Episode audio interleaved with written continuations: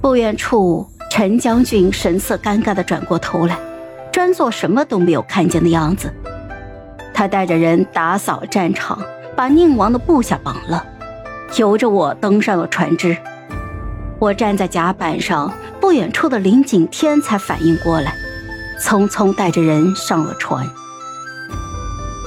我站在船头，惬意地张开了双手。拂面而过的清风，每一口都是自由的味道啊！林景天皱着眉头站在我的旁边，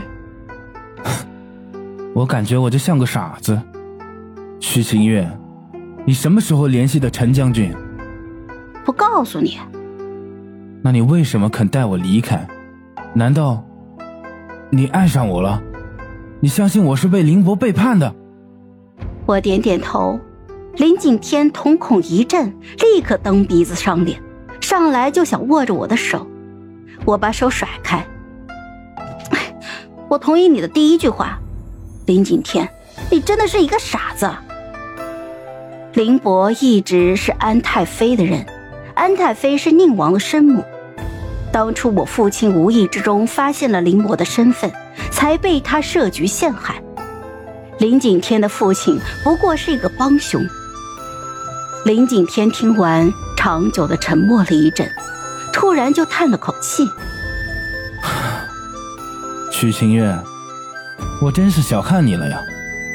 宫里待了这么多年，你变了，不再是那个需要我保护的，那个单纯天真的小月亮了。”“嗯，我不需要你保护，也不需要任何人的保护。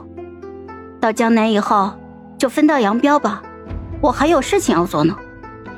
林景天愣了片刻，嬉皮笑脸的凑了过来：“不要这样吧，这个世界好复杂，好危险的，换你来保护我好不好？”乖。这些年我游览了许多的地方，世界比我想象的要更大更辽阔。我看遍了江川河流，赏过了日照金山。往日笼中雀的生活，突然遥远的好似一个旧梦。只是每到一个地方，都有一个人死皮赖脸的跟着。许清月，我有事要跟你谈，认真的。林景天抱着双臂，满脸严肃的挡在我的房门前。我一愣，停下了脚步，抬起头看着他。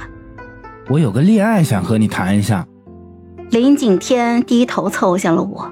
月光洒在他俊朗的脸上，在他高挺的鼻梁上微微的发出了亮光。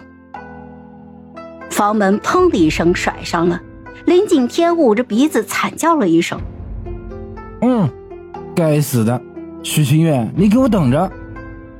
第二日，我坐在乌篷船上用早膳，外面淅淅沥沥的下起了雨来，雨滴打在船舷上。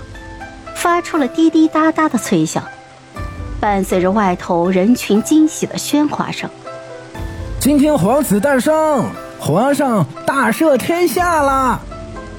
我夹着点心的筷子一顿，继续稳稳的递到了嘴里。扬州的蟹粉小笼，味道果真一绝呀！好了，本集故事就说到这儿。有什么想对我们说的，欢迎在下方留言。那我们下期见。